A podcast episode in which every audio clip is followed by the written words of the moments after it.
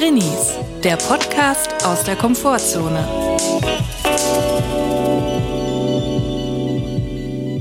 Hallo und herzlich willkommen zu einer neuen Folge Drinnies. Es ist die letzte Folge vor der Sommerpause. Ihr kennt das Spiel, der Medienwagen wird reingerollt. Wir hoffen, es geht euch gut. Wenn nicht, ist auch okay. Wir machen eine Sommerpause, Julia. Oh yeah. Wir haben es schon angekündigt, wir müssen das als Selbsterhaltungsmaßnahme machen, damit dieser Podcast noch etwas länger besteht. Ja. Und wir kommen zurück, damit es keine Missverständnisse gibt. Die erste Folge nach der Sommerpause wird am 16.8. kommen. Dienstag, der 16.8. Und bis dahin machen wir eine Pause. Wir sind aber nicht untätig. Wir überlegen uns vielleicht die eine oder andere Sache. Aber Julia, wie geht's dir denn und wie, wie fühlst du dich jetzt so ganz kurz vom Urlaub? Mir geht's gut. Ich habe dieses Urlaubskribbeln und ich muss sagen, ich hatte das schon sehr lange nicht mehr. Es ist ja wirklich das erste Mal seit 2019, dass wir mal wieder unterwegs sind äh, in der Welt weiter weg. Und ich freue mich sehr. Ich bin sehr freudig.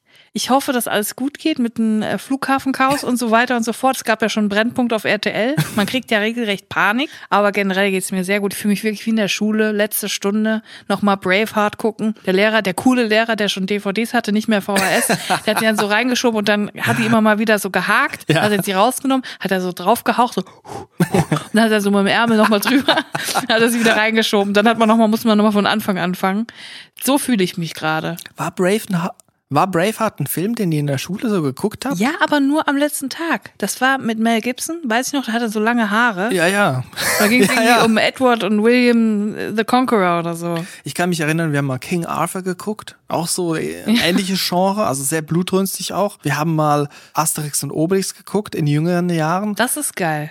Und wir hatten einen Lehrer, der auch öfters unterm Jahr schon so ein bisschen Filme manchmal gezeigt hat. Ich will jetzt nicht unterstellen, dass er faul war, aber man könnte meinen vielleicht. Der hat des Öfteren mal eine VHS-Kassette oder eine DVD-Scheibe eingelegt. Und wir haben uns dann Spaß draus gemacht, wenn er nicht mehr wusste, wo wir waren, zum Beispiel bei DVDs, wo man noch damals die Kapitel ausgewählt hat und man ist nicht stehen geblieben, wo man das letzte Mal aufgehört hat.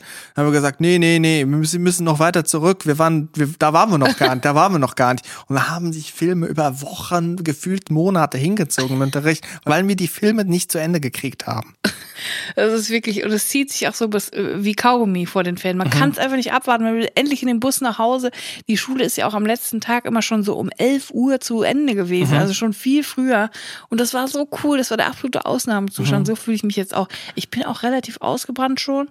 Ich habe auch keine, gerade keine richtigen Themen im Gepäck, weil ich einfach im Kopf schon so outgezoned bin, dass ich jetzt wirklich, ich bin einfach ready für am Strand liegen. Ich habe vielleicht schon mal erzählt, im Kindergarten wir immer am Ende der Woche am Freitag die Stühle hochstuhlen, hochstellen. Aufstuhlen sozusagen. Ja, genau, weil am Wochenende das Reinigungsteam kam und ich dachte, jeden Freitag, jetzt wäre Urlaub. Weil es war so ein Urlaubsgefühl. Also ich so vor süß. jedem Wochenende, habe ich gedacht, jetzt gehe ich mit dem Köfferchen in Urlaub. Ich fliege schön nach Malta, nach so Ägypten, süß. nach Thailand.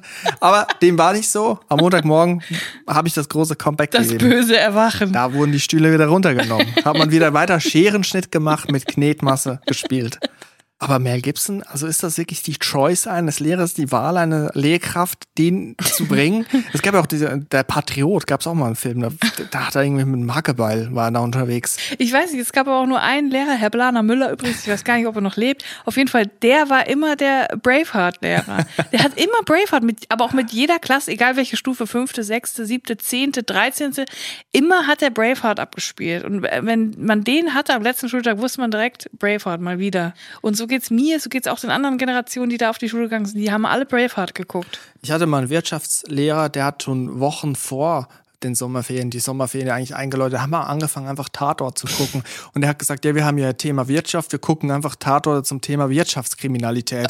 zum Beispiel Drogendelikte. Drogen ist ja auch Wirtschaft. Schon mal auf die Ferien einstimmen. Drogendelikte. Was ich mir mal denke, zum Beispiel bei The Office, da werden immer jetzt so Deleted Scenes hochgeladen ja, oder ja, veröffentlicht. Ja, auch das gibt's ja auch manchmal bei Filmen. Szenen, die halt nicht dann ra die rausgeschnitten wurden. Und The Office ist ja schon Jahre beendet, ne? Und das kommt jetzt, die wollen den, ich weiß nicht, den YouTube-Channel am Leben halten und kommt, da kommt immer wieder was Neues. Und ich denke mir die ganze Zeit so, es gibt doch einen Grund, warum das alles rausgeschnitten worden ist. Man sieht es dann meistens selber im Clip dann, warum das rausgeschnitten worden ist. Durchaus unterhaltsam, aber hm, so ganz auf der Höhe ist es nicht. Und das würde mich ehrlich gesagt, als jemand vielleicht, der da Regie führen würde oder auch als Schauspieler, würde mich das auch echt nerven. Wenn etwas nicht für die Öffentlichkeit bestimmt ist und es wird dann trotzdem hochgeladen, ist da nicht irgendwie das Ziel auch ein bisschen verfehlt? Ja, und ich wette, Steve Carell findet das gar nicht gut und er würde sich niemals den YouTube-Channel angucken. Ja. Er findet das richtig kacke, weil er bestimmt auch dabei mitgeredet hat, was rausfliegt und was nicht und er wird ja seine Gründe gehabt haben. Mhm. Und ich finde das auch total bescheuert. Also ich möchte nicht, dass irgendwelche Sachen, die ich äh, geschrieben oder gespielt habe, die aber eigentlich für die Tonne waren, irgendwann mal veröffentlicht werden aus ähm, Monetarisierungsgründen. Ja, bei MusikerInnen ist es ja noch krasser. Ne? Wenn da eine Person stirbt, dann werden die unveröffentlichten, unfertigen Songs manchmal Oh rausgehauen. Ich stell dir mal vor, Sachen von dir, die unfertig, unveröffentlicht sind, werden irgendwie aus der Notizen-App, wo man sich das Zeug dann so reinballert, reinschreibt, werden einfach so veröffentlicht. Irgendwie so lose Gedanken. Julia Becker, eine Sammlung. Post, Posthum erschienen. Ja, meine ganzen erotischen Romane, die ich noch in meinem Notizenordner gehabt, Bei mir ein Kassenzettel, Käse, Milch, Butter, Toastbrot. das werde ich als Haiku veröffentlichen. Ja, oder auch bei Musikern, wie gesagt, das ist ganz krass. Ne? Es gibt auch so Fälle bei dem Hip-Hop-Produzenten Jay Dilla. Nach seinem Tod wurde das also alles ausgeschlachtet. Ich weiß gar nicht, glaube ich, weil da die, teilweise die Familie auch noch Schulden hatten wegen seiner Behandlung und so. Da Ach, gab's aber dann auch einen anderen Beatmaker, Madlib, der auch sehr bekannt ist. Das war ein Freund von ihm und der hat gesagt, bevor ich sterbe, werde ich meine ganze Hütte anzünden, alle Festplatten kaputt hämmern, damit bloß nichts an die Öffentlichkeit Weil sonst gelangt. würden man die ganzen Felix Yellen Beats noch finden. Ja, aber stell dir mal vor, die, ganzen gefällten Sachen, die nie jemand aus Gründen gesehen hat ja, oder das ist mitgekriegt mein hat. absoluter Albtraum, dass jemand die Sachen, ich habe wirklich schon viel geschrieben, was für die Tonne war. Viel. Ja, das meiste. meiste. Weißt du, das meiste ist für Wenn die das Tonne. veröffentlicht wird, da, da will ich noch mal sterben. Dann ist es gelaufen mit der Karriere. wirklich. Also auch posthum kann man dann nichts mehr erwarten bei mir. Aber eigentlich doch interessant, oder? Das Zeug ist so schlecht, dass man es veröffentlichen kann, während man lebt. Aber wenn man tot ist, wird es plötzlich an einer anderen Skala gemessen. Da reicht es dann schon, unfertige, schlechte Sachen an die Öffentlichkeit zu bringen. Ja, und weißt du, woran ich da denken muss? An Falco. Ich sag's jetzt mal, wie es ist. Ich habe das Gefühl, der Tod hat Falco in die Karten gespielt. Ja. Da, die Sachen von dem werden dermaßen romantisiert und in die Höhe gehoben. Und ich habe mir heute noch mal ganz in Ruhe auf WDR 4 lief ein Song von ihm. Da habe ich mir mal ganz in Ruhe zu Gemüte und habe mir gedacht, was hat Falco eigentlich für Musik gemacht? Und es war dieser Song Out of the Dark. Hörst du die Stimme, die dir sagt? Und ich habe mir das angehört und ich dachte so, ach du Scheiße. Das war mein erster Gedanke. Und der zweite Gedanke war, das ist eins zu eins die Musik von Tic Tac Toe. Und Tic Tac Toe, wirklich Tic Tac Toe, verpiss dich. Ich weiß genau, du vermisst mich. Hätte so von Falco sein können. Es war exakt die gleiche Dosenmusik. Aber Falco wird absolut wird glorifiziert, zu einem Helden gemacht der Musikgeschichte. Ist natürlich auch Österreich ein ganz großer Künstler.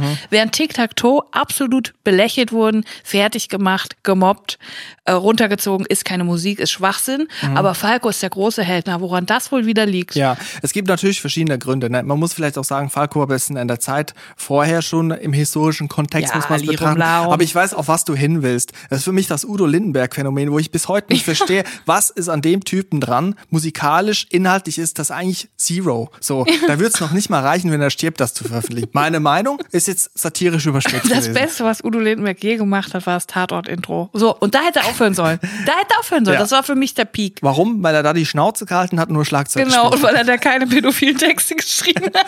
So ist es, so ist es. So, aber jetzt sind wir abgedriftet vom Thema. Nein, das war jetzt eine kritische Auseinandersetzung mit satirischen Spitzen drin, dass wir auch natürlich hier satirisch angelacht haben. Ne? ja, das muss man sagen. das ist Satire. Das muss man sagen. Mein Vorbild ist Florian Schröder und der hat das vorgemacht, ich mache es nur nach. Ja. Mir ist auch aufgefallen, manchmal bei so Bands, ne, wenn die ein großes Konzert spielen, zugegebenermaßen, ich war noch nicht an so vielen Konzerten in großen Stadien, aber ich sehe es manchmal auf YouTube, Ja. wie dann, wenn sie noch wirklich Instrumente spielen, auch mal so Drumsticks rauswerfen oder Gitarrenpleck drin Ja. und die dann an die Fans verteilen und die freuen sich ja unglaublich, ne? Ja. Wenn da irgendwie so ein Schlagzeuger kommt und da wird dann die Sticks, die er gespielt hat, das ist ja wirklich geil, ne? Das ist so wie für die Fußballfans, wenn da eine Spielerin kommt, das Trikot rauswirft, das ist ja Wahnsinn. Jetzt kannst du ja mal fragen, wer der hier anwesenden Leute hat denn schon mal Drumsticks gefangen? Wer hat denn Drumsticks gefangen? Das war ich.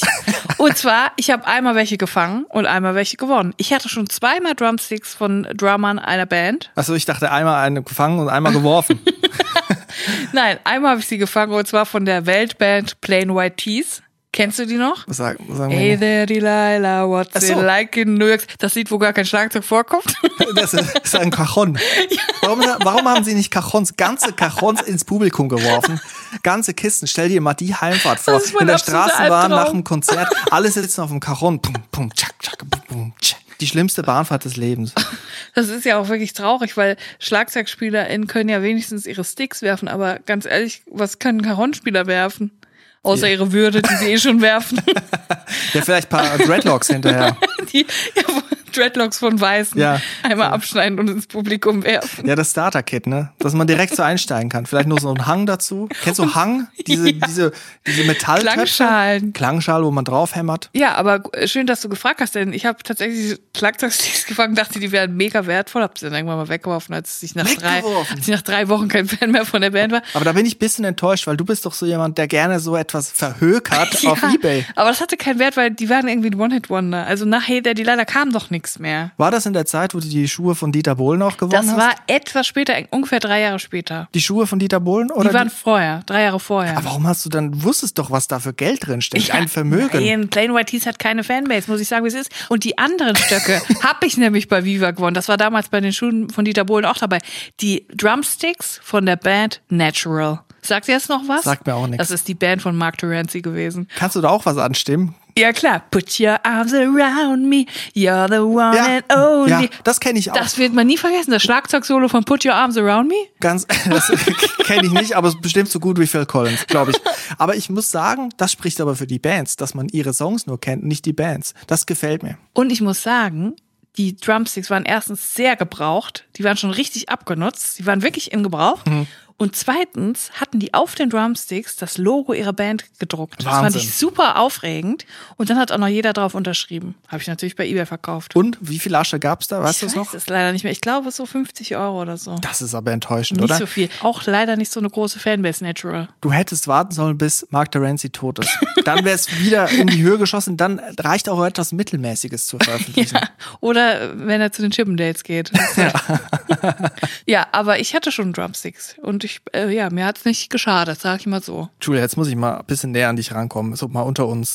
Ich habe hab ich letztens mal ARD eingeschaltet, bisschen rumgezappt. Caroline Kebekus Show lief gerade. Da habe ich gesehen, das ZDF-Aushängeschild Giovanni Zarella, der Entertainer, Sänger, Tänzer, Entertainer, Halbgott. Halbgott Sympathico, sitzt da bei ihr und antwortet drauf auf die Frage, ob er denn mal eine Unterhose aus dem Hotelfenster geschmissen hat, weil Caroline Kebekus ja jemanden persönlich kennen würde, der die eine Unterhose von Giovanni Zarella besitzt, zumindest Teile davon.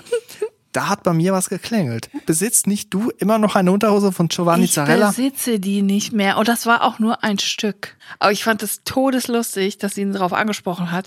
Und man hat in seinem Gesicht gesehen, er wusste genau, dass er es getan hat. Er wusste es noch. Erst hat er gesagt, ja, das war bestimmt von so einer Aktion, wo wir damals so eine Kollektion rausgebracht haben, wo jeder so ein bisschen von seinen eigenen Klamotten vernäht hatte. Und dann hat sie so gesagt, nein. Das war was anderes. Du hast ein Kleidungsstück aus dem Fenster geworfen und dann hat man genau in seinem Ja. Gesicht gesehen, ja, das kann sein. Das fand ich so gut. Ja, ich fand's richtig lustig. Aber da muss man sagen, Giovanni Zarella würde das heute nicht mehr machen mit der Unterhose. Heute würde er die Unterhose an seinen Bruder Stefano geben, der das in einem Reel verkocht. Ey, nichts gegen Giovanni Zarella. Ich liebe den. Ich finde den immer noch so cool. Ich finde ihn jetzt noch cooler als damals bei Broses. Für mich ist der uneingeschränkt ein super Spitzenentertainer, muss ich jetzt echt mal sagen. Und ich fühle mich geehrt, dass ich ein Stück seiner Unterhose einen Teil meines Lebens mit mir getragen habe. Ein Spitzenentertainer schon jetzt, obwohl er noch lebt. Das muss man auch mal sagen. Das muss man erst mal schaffen. ja, jetzt schon eine Legende, wo er noch lebt. Das schaffen nicht viele, ne? Die meisten Legenden sind tot. Das kann man ja so sagen.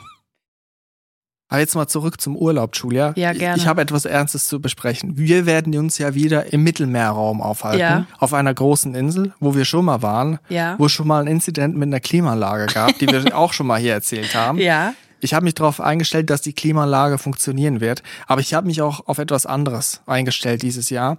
Es kann sein, dass ich aus diesem Urlaub als Multimillionär rausgehe oder im Knast lande. Eins der beiden wird passieren, weil ich will meine Taucherbrille einpacken und meinen Schnorchel.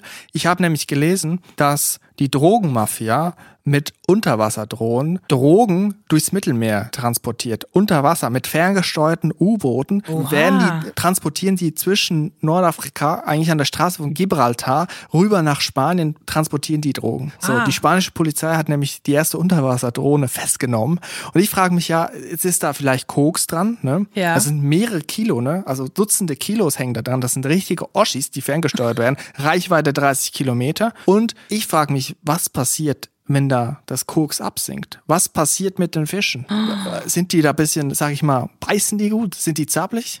Die werden auf jeden Fall schwitzen und ganz schnell ganz viel reden. Ja. Und am nächsten Tag wollen die mega viel essen. Die werden so ein bisschen crazy drauf sein. Ja. Die werden vielleicht auch so ein bisschen einen Einschlag von Falco haben, könnte ich mir vorstellen. du die Stimme, die dir sagt? Ich habe mir aber auch überlegt, also Korallenriffs, die, denen geht's ja schlecht wegen Klimakrise, Ja. Klimakatastrophe, die Erderwärmung. Es wird schrecklich für die Korallen, sie sterben aus. Vielleicht muss man sie einfach mit Koks düngen. Vielleicht ginge das. Vielleicht ist ja auch die Mafia gar nicht interessiert, das Koks rüber zu transportieren. Vielleicht ist es auch ein humanitärer Akt, weil sie damit quasi das Biotop Mittelmeer regulieren möchten. Es gibt aber auch natürlich langweilige Meeresbewohner, wo ich einfach mal auch anraten würde, vielleicht mal zum Kokain zu greifen. Nee, das wollen wir wirklich nicht muss ich machen. jetzt mal kurz, ich muss es jetzt mal kurz sagen, aber jetzt kennst du Quallen? Kennst du Quallen? Hey, aber ganz ehrlich, Quallen auf Koks möchte man nicht erleben. Aber ganz ehrlich, es gibt normale Quallen und es gibt Feuerquallen. Und die normalen Quallen, die sind aber so burp, burp, Mhm. burp. Die, die quallen den ganzen Tag vor sich hin, sonst machen die gar nichts. So. Und die Feuerquallen, die sind so ein bisschen die extravaganten. Mhm. Ich glaube, Feuerquallen sind in der Quallenwelt so ein bisschen die, die mit einem ähm, frisierten Frontspoiler und mit einem Energy-Drink vor- um die Ecke fahren. Ganz ehrlich, wenn ich unerträgliche Lebewesen wie Quallen auf Koks erleben möchte, dann gehe ich einfach in ein random Fernsehstudio dieses Landes. Also da habe ich dieselbe Experience. Dieselbe Energy. Ich denke jetzt, vielleicht ist das Koks auch abgesunken. Da, da wird ja auch mal was, ich sage mal, schief gehen. Vielleicht auch mal eine Tauchdrohne absinken. Und ich behaupte jetzt, man könnte, wenn man gut im Schnorcheln ist, und das behaupte ich von mir sagen zu können, dass ich da vielleicht als Multimillionär vielleicht rausgehe. Im Tiefsee schnorcheln. Ich möchte das vielleicht auch anbieten. Es gibt ja Perlentaucher, bei mir ist es Koks-Schnorcheln. Das große Kokainschnorcheln im Mittelmeer. Ja. Aber vielleicht ist, gibt's dann auch sowas wie das Herz des Ozeans, was du dann finden kannst. So ein Kokainherz. Das Kokainherz des Ozeans. Wie bei Titanic, die Kette, das Herz, was sie dann bergen wollen, aber nicht finden. Und das ist, du suchst quasi das Kokainherz des Ozeans. Genau, so in etwa so stelle ich mir das vor. Ja, cool. Ähm, wann kann man sich denn anmelden für die Kurse? Bietest du dann auch so Kurse, wie man am besten Kokain erschnorchelt? Ja, ich muss jetzt erstmal gucken, ne? Also wo, ob ich da was finde. Ich werde auf jeden Fall im Mittelmeerraum, im erweiterten Mittelmeerraum unterwegs sein, mit dem Schnorchel, mit der Taucherbrille. Also wer was klären will, kommt Mittelmeerraum. ich habe mir schon eine gute, ich habe mir schon eine gute Billabong Badehose zugelegt. Mit der geht's ziemlich schnell unterwegs. Das sieht Hast du- cool aus. Hast du noch vom Work and Travel oder was? Ich habe mir überlegt, um bei den jungen Menschen anzu, äh, gut anzukommen, muss man ja auch ein bisschen fresh aussehen. So. Ich bin eher so der Burton-Typ. Ja, da sind wir eigentlich auch wieder beim Thema Cajon, ne? Billabong, Gott, ja. Die Billabong Cajon Schnittmenge, die ist groß.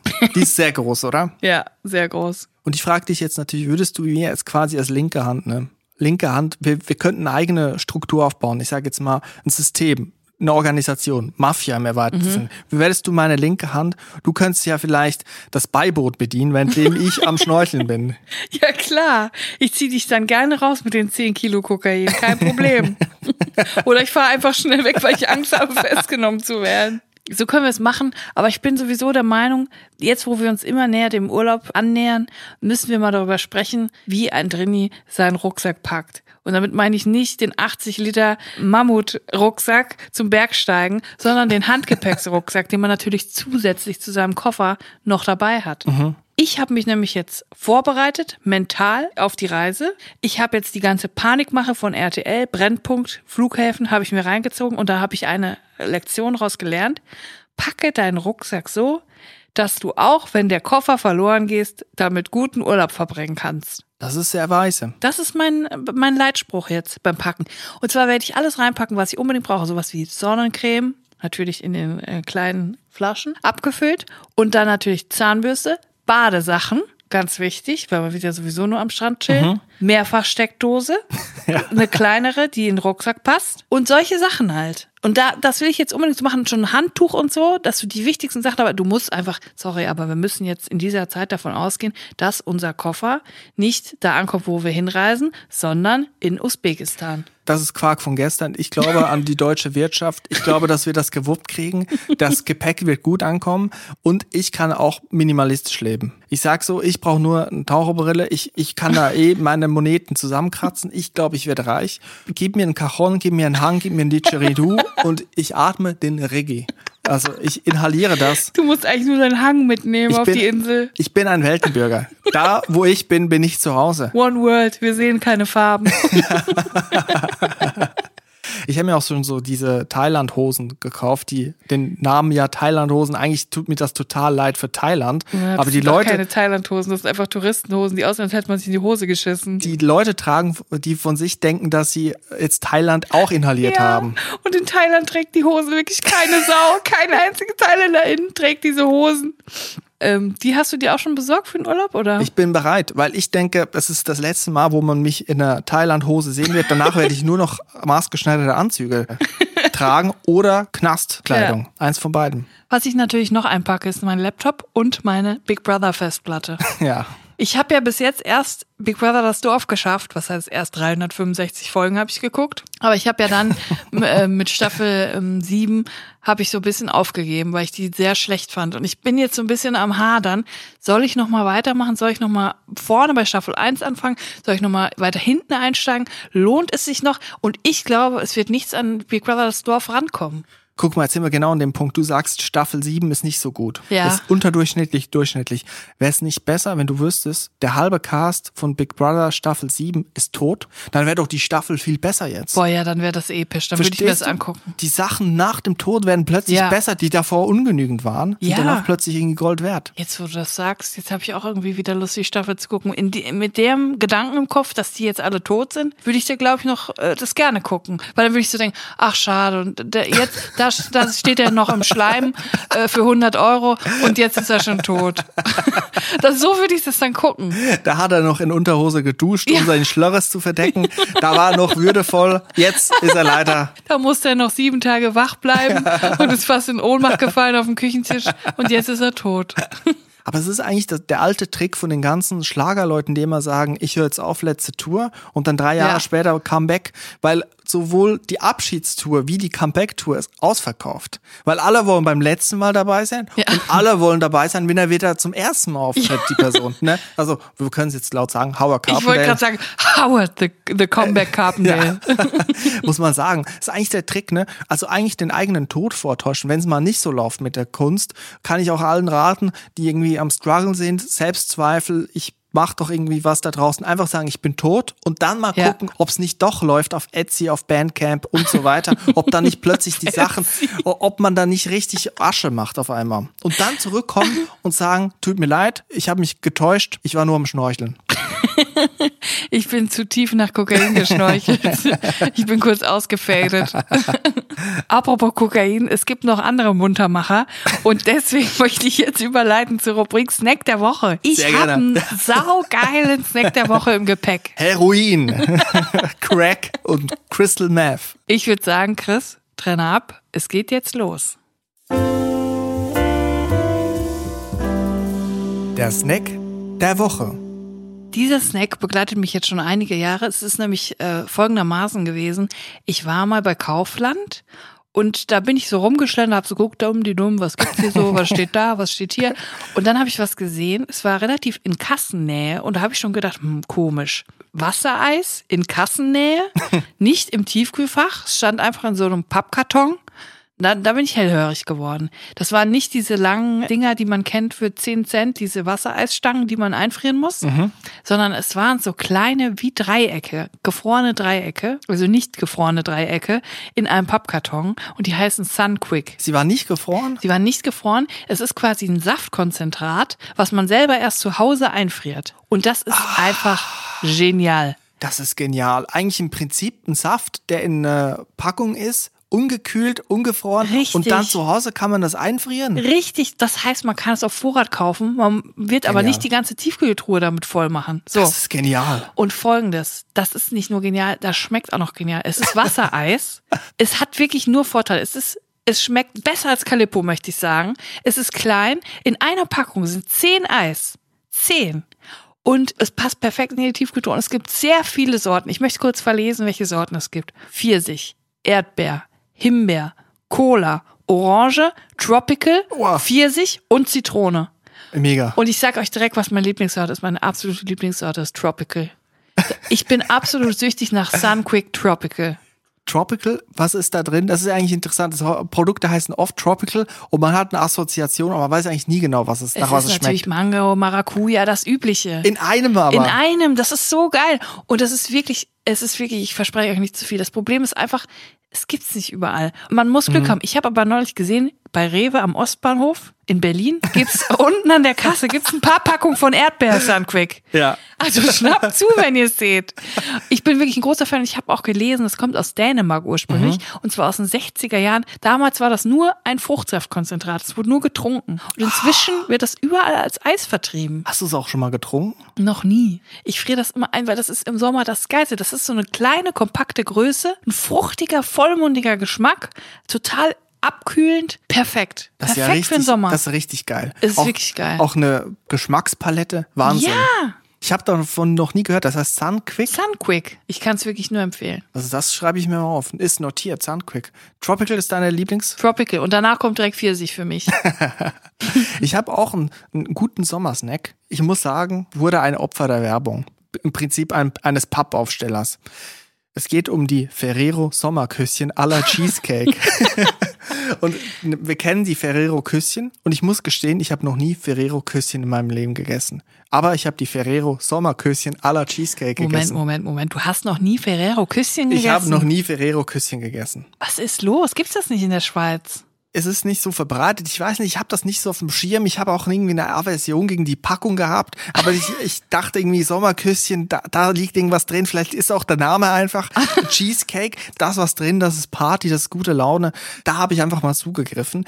Und obwohl ich noch nicht mal so ein Cheesecake Affinado bin. Also ich mag das noch nicht mal so. Ich würde einen Cheesecake auf dem Teller serviert, würde ich eher ablehnen sogar. Muss ich gestehe, gestehe. Ja, verstehe ich. Sommerküsschen aller Cheesecake und zwar in der Zitronengeschmacksrichtung, beziehungsweise da steht nicht drauf, dass das nach Zitrone schmeckt, schmeckt aber nach Zitrone. Ja, nach Cheesecake, aber auch nach Zitrone. Es ist quasi ein Zitronen-Cheesecake, glaube ich, was sie mir sagen wollen. Es gibt aber auch noch eine Stracciatella-Version von den Sommerküsschen, die meine ich aber nicht. Wow. Sommerküsschen aller Cheesecake schmeckt auch gekühlt steht auf der Packung. Tipp schmeckt auch gekühlt und dem Tipp bin ich nachgegangen. Ich habe es in den Kühlschrank gelegt und ich kann es jetzt eigentlich nur im gekühlten Aggregatzustand bewerten. Das Ja. muss ich hier sagen. Das muss also quasi, das fließt in meine Bewertung ein. Den Tipp habe ich mir zu Herzen genommen und es schmeckt wirklich sehr gut. Man hat das Ferrero Sommerküsschen à la Cheesecake Feeling, wenn man reinbeißt. Es ist eine dunkel zartbitter Schokolade, wo ich auch mal sagen muss, erstmal schwierig, zartbitter. Wem gaukelt man da was vor? Schmeckt doch eigentlich niemanden. Dann kommt eine Cheesecake, so was, was weiches, sehr zitroniges, Ja. eine Schicht und in der Mitte drin ist ein Keks. Da Ein ist Keks, nicht die Nuss. es ist keine Nuss, es ist ein Keks. Und zwar diese Itali so eine Art, äh, diese italienischen Kekse, die es manchmal zum Kaffee gibt. Biscotti. Genau, in, in so eine Richtung geht das von der Konsistenz. Ist natürlich alles im aller Cheesecake-Feeling interpretiert, muss ich sagen. Für mich, also wirklich, man hat Schokolade, man hat Cheesecake, Zitrone und dann noch diesen Keks. Das ist ein 3 in 1 Das ist ein Produkt. wilder Mix, sage ich dir, wie es ist. gekühlt, gekühlt hat mich das wirklich so abgeholt wie die Züge am Ostbahnhof. Also bist du begeistert davon? Ich bin begeistert, allerdings muss ich auch sagen, preislich ist, ist, ist es eine Hausnummer. Ich kann auch nicht sagen, ob es das überall gibt. Ich habe das nur gesehen in meinem Supermarkt des Vertrauens, wo ich quasi in einen Pappaufsteller reingelaufen bin. Und natürlich, da habe ich mich ergeben, gezeigt, ich bin auf die Knie, ich habe gesagt, vor dem Kapitalismus ergebe ich mich, ich kaufe dieses Produkt, es will zu mir, ich will zu ihm. Also warum dann die drei Euro, die 2,99 Euro Boah. für 180 Gramm. das ist ja Wucher. Ja, also ich habe nachgeguckt, das Kilo kostet 16 Euro. Wenn man ein Kilo will davon, das ist also wirklich ein bisschen Da teuer. muss eine alte Frau lang für stricken, du. Also ich möchte sagen, wenn wir in den Bewertungskategorien da unseren Weg hinbahnen wollen, Ja. dann muss ich sagen, das ist wirklich schwierig. Da gebe ich vier von zehn Punkten. Bei den Ferrero Sommerküsschen à la Cheesecake 2,99, das ist einfach, das ist viel Geld. Das ist viel. das ist viel Geld, aber es ist natürlich auch ein Erlebnis. Es ist ja, es will ja selber, das Produkt will ja selber in die Pralinen-Richtung gehen, scheitert aber daran auch, es ist keine Praline. Aber ganz ehrlich, für 2,99 kannst du auch mit Ryanair nach Italien fliegen und da ein Biscotti essen. Ganz ehrlich. ja. Das stimmt. Also vier von zehn würde ich geben beim Preis und Beschaffungsaufwand, wenn ich da direkt zu Forsch hingehen möchte, Ja. hingehen darf. Da, auch schwierig, kann ich eigentlich ehrlich gesagt nicht beantworten. Müsste ich jetzt mal ein Fragezeichen setzen. Ich, meine Bewertung steht ja auch noch aus vom Sunquick Eis. Ich möchte jetzt einfach, ich mache da eine kurze Hausnummer raus. Ich kann das ganz schnell abkürzen. Preis-Leistung 10 von 10. 10 Eis, eine Packung mit 10 Eis kostet 2,29 Euro. Das ist. Das ja. kostet weniger als eine Packung Ferrero Küsschen Cheesecake. Und das sind 10 Eis. Ich wiederhole, 10 Eis für 2,29 Euro. Das sind 22,9 Cent pro Eis. Also wie gesagt, ich finde, du hast einen besseren Deal gemacht. Dieses Ferrero Sommerküsschen aller Cheesecake schmecken gut, aber es ist zu teuer. Es ist zu teuer. Ja, also 10 von 10 Preis-Leistung, Geschmack 10 von 10, Lebensgefühl 10 von 10, Tropical sage ich nur, Tropical Feeling, Bacardi Feeling beim Eisessen. So und jetzt fehlt nur noch Beschaffungsaufwand und da muss ich sagen, da gibt's einen Abzug. 6 von 10. Ich habe es bis jetzt nur bei Kaufland gefunden und bei Rewe am Ostbahnhof in Berlin. Aber geh's mal so an. Man findet es nicht überall. Ist das nicht gerade ein Zeichen dafür, dass es genau eigentlich 10 von 10 Punkte verdient hätte? dass es genau eben nicht überall auffindbar ist. Wie irgendwie die verschollenen Tapes von Prince, die jetzt irgendwie veröffentlicht werden. Also äh, es ist eigentlich quasi, Sunquick ist wie ein Produkt eines Toten, das jetzt eigentlich auch bei einer Bühne gehoben gehört. Ja, und man sieht überall in der Stadt die Leute herumirren, die das Sunquick suchen, so wie bei Pokémon Go. Die suchen so eine Pokémon Go Station, wo es Sunquick Eis gibt. Ich muss sagen, Sommerküsschen, das Lebensgefühl von den Sommerküsschen ist hoch, Sommerküsschen. weil auf der einen Seite hoch, man fühlt sich wie in Italien, Zitronen Cheesecake mit einem Biscotti in der Mitte, aber halt im Ryanair Flugzeug. Aber fühlst du dich eigentlich generell einfach angesprochen von Produkten, wo Sommer draufsteht wegen deines Nachnamens oder? Nee, hat ist nichts damit völlig zu wurscht. tun. Ich identifiziere mich nicht mit meinem Nachnamen. Aber der Geschmack, das ist gut. Es ist gekühlt. Vielleicht liegt es auch vor allem daran, dass es gekühlt war. Vielleicht musste ich einfach mehr in den Kühlschrank Ich legen. auch. Hypothese. Schokolade im Kühlschrank schmeckt besser. Ich werde es ausprobieren. Ich habe auch schon von vielen gehört, dass man einige Sachen auch einfach einfrieren sollte, so Kinderriegel und so, Kinderpingui und so. Da bin ich noch nie drauf gekommen auf die Idee. Auch Haribo im Kühlschrank lagern oder sogar einfrieren und dann langsam auftauen lassen. Das ist was für Pros. Das ist wirklich was für Pros und etwas, was man in der Sommerpause mal ausprobieren sollte. Gut und gerne kann man das mal ausprobieren. Mal einen schönen Bottich Haribo Fresh Food Fruity in die Gefriertruhe legen. Das muss eigentlich lecker sein. Ja. Wir hoffen, dass wir euch mit Snack der Woche mal wieder neue Snacks ähm, vorstellen konnten. Nur hier das Original-Snack der Woche. Nur hier. Julia, danke für deinen Sunquick-Tipp. Das ist ja wirklich der Oberhammer. Sehr gerne. Der Snack der Woche. Wir würden natürlich nicht diese Staffel, dieses Ende der Folge ausklingen lassen, ohne nochmal den Drini des Monats zu küren. Auch wenn es jetzt etwas früher ist, urlaubsbedingt. Aber wir müssen es machen, das, das ist eine Ehrensache. Ich habe im Drinis Regelwerk nachgeguckt, im Drinis Podcast Regelwerk, und da steht drin Drini des Monats in der letzten Folge des Monats. Quasi. Wir sind ja jetzt in der letzten Folge des Monats. Mhm. So das ist nicht es. Ende des Monats, aber die letzte Folge des Monats. Ja. Deswegen hast du recht, dass wir hier jemanden zum Drini des Monats küren. Und ich kann behaupten, mit Stolz und Freude, wir haben eine Gewinnerin gefunden. Fanfaren ab.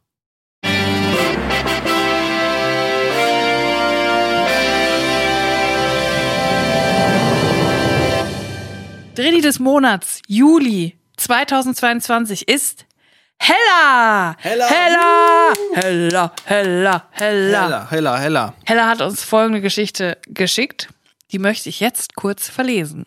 Hallo liebe Drinis. Heute möchte ich euch von einem Erlebnis berichten, das meinem Mann und mir vor einiger Zeit widerfahren ist. Wir waren mit unserem Campingbus auf dem Weg nach Südfrankreich, um dort auf einem wunderschön einsam gelegenen, verwilderten Campingplatz Urlaub zu machen. Auf halber Strecke planten wir, eine Nacht auf einem anderen Campingplatz zu verbringen, hatten aber nichts gebucht und hielten einfach irgendwo an.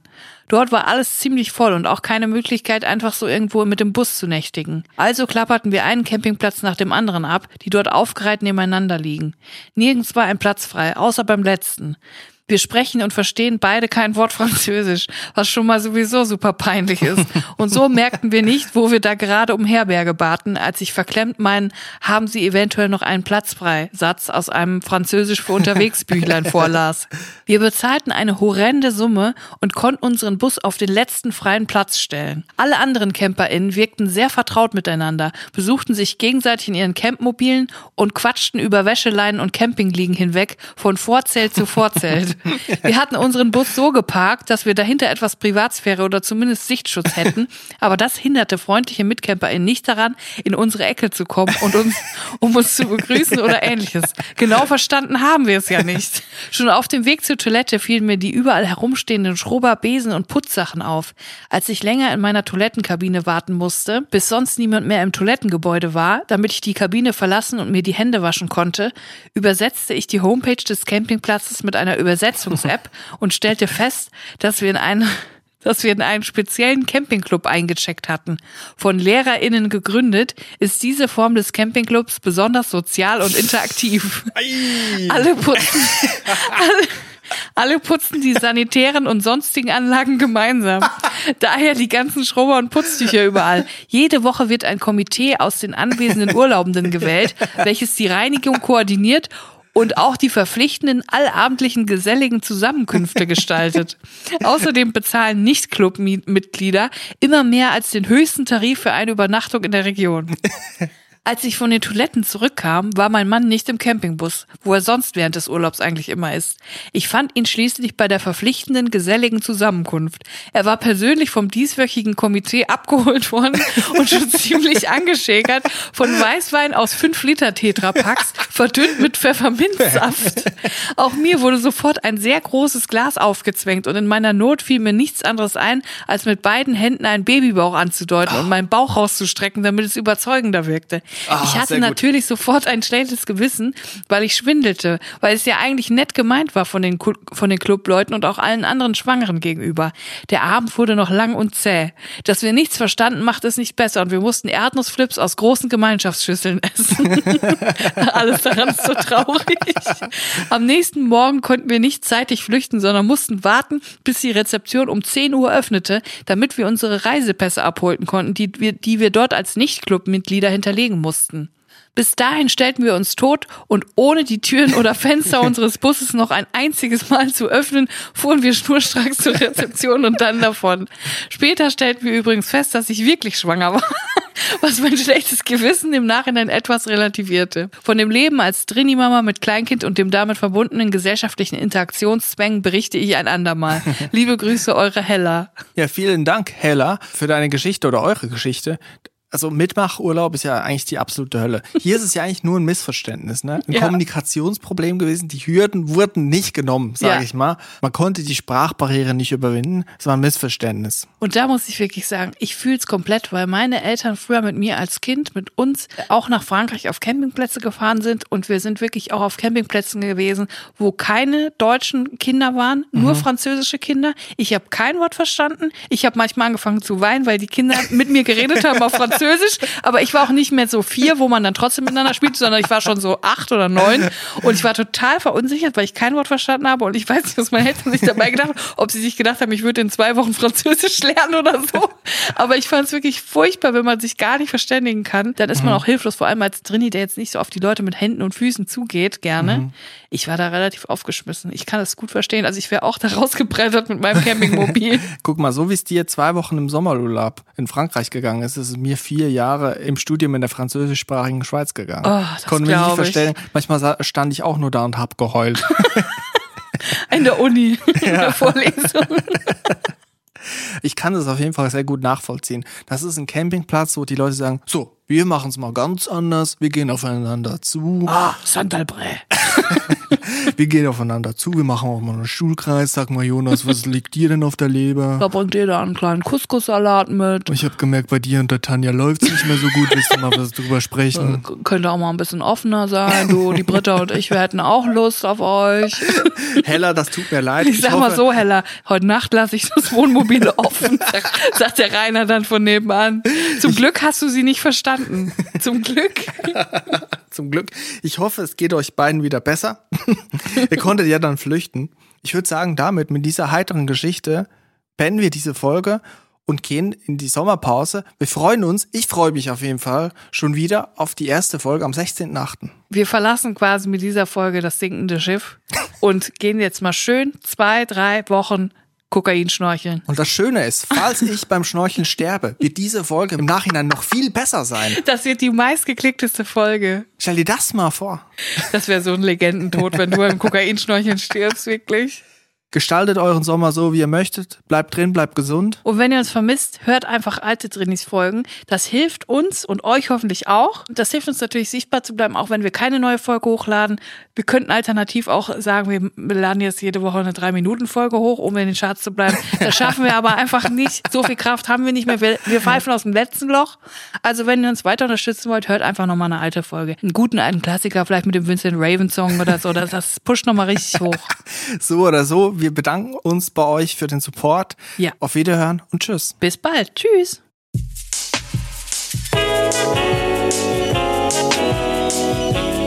Drinnies, der Podcast aus der Komfortzone.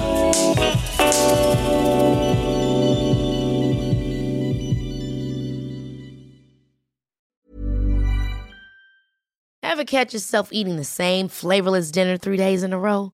Dreaming of something better? Well, HelloFresh is your guilt-free dream come true, baby. It's me, Gigi Palmer. Let's wake up those taste buds with hot, juicy pecan-crusted chicken or garlic butter shrimp scampi. Mm. Hello Fresh. Stop dreaming of all the delicious possibilities and dig in at HelloFresh.com. Let's get this dinner party started.